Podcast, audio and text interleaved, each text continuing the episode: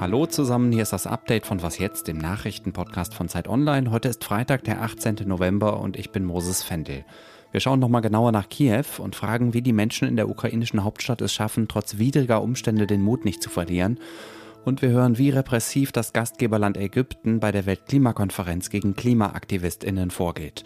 Der Redaktionsschluss für diesen Podcast ist 16 Uhr. Seit gut einem Monat versucht Russland mit intensiven Luftangriffen die kritische Infrastruktur der Ukraine lahmzulegen. Das betrifft vor allem die Versorgung der Menschen mit Strom, Wasser und Wärme. Präsident Volodymyr Zelensky sagt, dass im Moment 10 Millionen Menschen im Land keinen Strom haben. Die Raketen treffen Ziele im ganzen Land. Besonders betroffen ist aber die Hauptstadt Kiew, wo gestern der erste Schnee gefallen ist. Meine Kollegin Simone Brunner war bis vor wenigen Tagen noch dort. Ich erinnere mich an das Vorkriegs-Kiew als eine sehr lebendige, vielfältige und auch junge und hippe Großstadt. Simone, du kennst Kiew ja auch noch aus Vorkriegszeiten. Was für eine Stadt ist das im Herbst 2022? Ja, es ist immer noch eine erstaunlich lebendige und hippe Stadt. Ich fand das fast verstörend, also wie normal auf den ersten Blick alles wirkt, also angesichts dieser ständigen Raketenangriffe, die es ja seit einigen Wochen vermehrt gibt. Aber die Lokale im Zentrum sind voll, die Leute sind unterwegs, es gibt ein Kulturprogramm, nur natürlich mit zwei großen Einschränkungen. Es gibt eine Ausgangssperre ab 23 Uhr, das heißt ab 9 Uhr am Abend, also leert sich das Stadtzentrum schlagartig, weil alle irgendwie nach Hause fahren.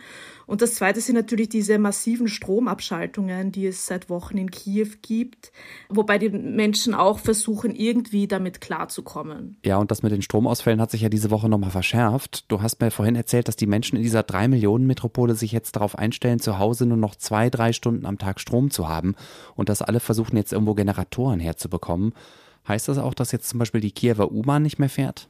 Nein, das bedeutet das nicht. Also die Metro fährt schon immer. Also so gewisse Infrastruktur, die läuft auch weiter. Auch die Züge erstaunlicherweise funktionieren auch weiter. Aber es betrifft vor allem Haushalte, Wohnblöcke und auch Unternehmen. Die sind am meisten also von diesen Stromabschaltungen betroffen. In einer Reportage auf Zeit Online gehst du besonders auf die Situation in einem Krankenhaus ein. Kannst du mir die mal näher beschreiben? Also Krankenhäuser sind teilweise ja schon jetzt also mit so Generatoren ausgestattet, also für den absoluten Notfall, also falls es einen Blackout gibt. Aber ich habe da eben ein Krankenhaus besucht, ein sehr großes, die auch einen Generator haben, aber die sind natürlich dann nicht, der reicht natürlich nicht, wenn es jetzt wirklich zu einem tagelangen oder wochenlangen Stromausfall kommen könnte könnte. Also die sind jetzt natürlich derzeit massiv auf der Suche nach zusätzlichen Generatoren, um da irgendwie über diesen Winter zu kommen. Und nicht vergessen dürfen wir auch die ständige Bedrohung durch Angriffe, ne? Ja, natürlich. Also es ist ständig Luftalarm.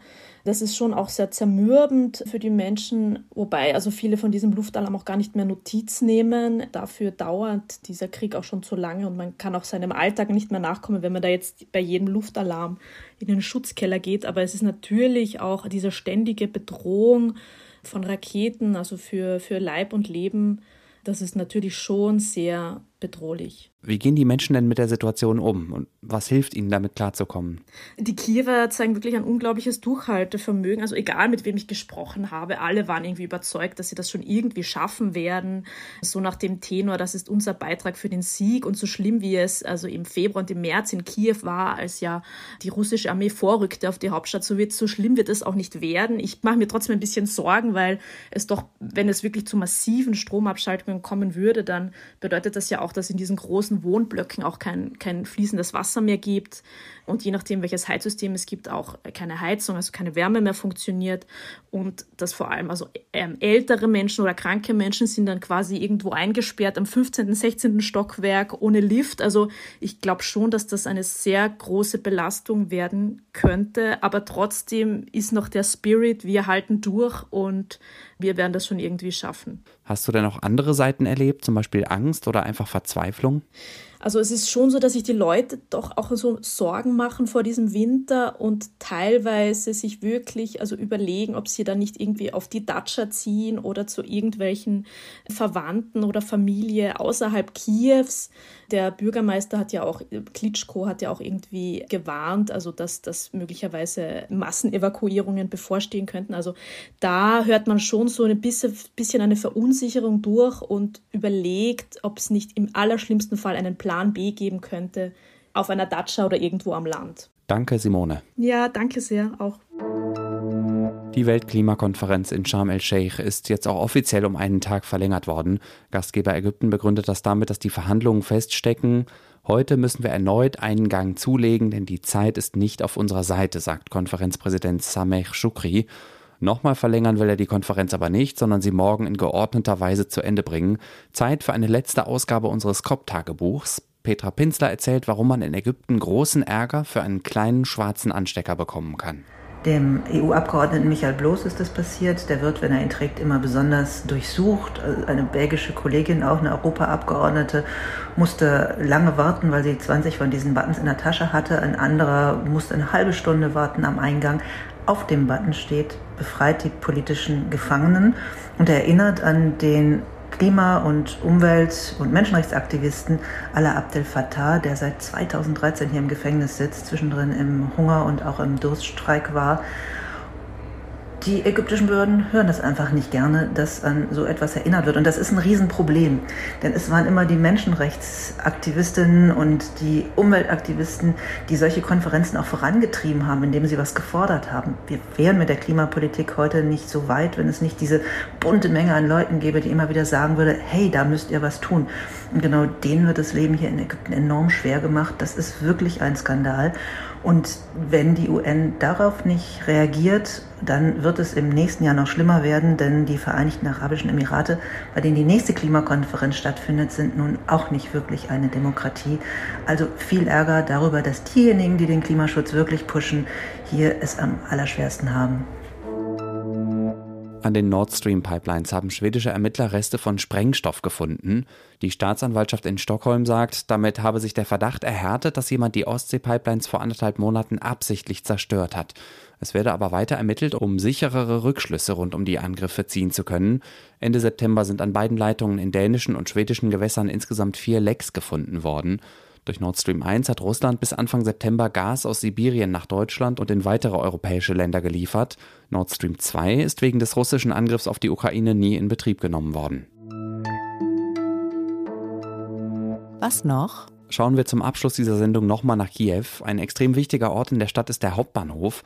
Von dort soll heute Abend um 22.14 Uhr der erste Zug der ukrainischen Eisenbahn in die vor kurzem befreite Stadt Cherson starten. Die Rückeroberung dieser Großstadt im Süden des Landes ist ja vor allem symbolisch sehr wichtig für die Ukraine und der Zug, der da heute Nacht eingesetzt wird, ist ein besonderer Zug des Sieges oder Zug zum Sieg nennt ihn die ukrainische Bahn. Ukrainische Künstlerinnen haben die sieben Waggons bemalt.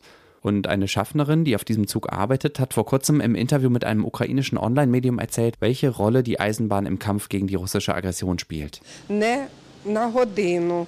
Та навіть не на секунду залізниця не припиняла своєї роботи. Працювали всі.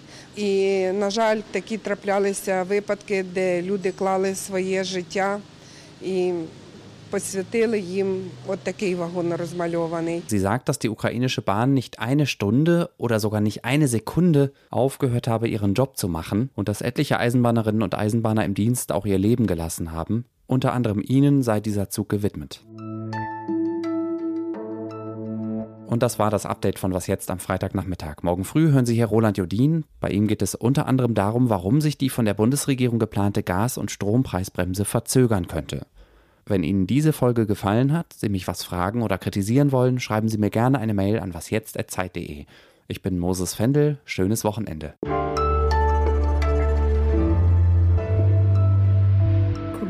Von einem Fernsehsender haben erzählt, als es in einem so einem hippen Restaurant in Kiew einen Stromausfall gab, ist der Koch einfach dazu übergegangen, das Steak jetzt nicht mehr am Elektroherd zu braten, sondern auf einem Campingkocher. Und das wurde dann den Gästen serviert bei einem Candlelight Dinner. Und ich finde, das zeigt schon noch irgendwie den Spirit dieser Stadt, also die sich wirklich, also auch unter den widrigsten Umständen nicht unterkriegen lassen will.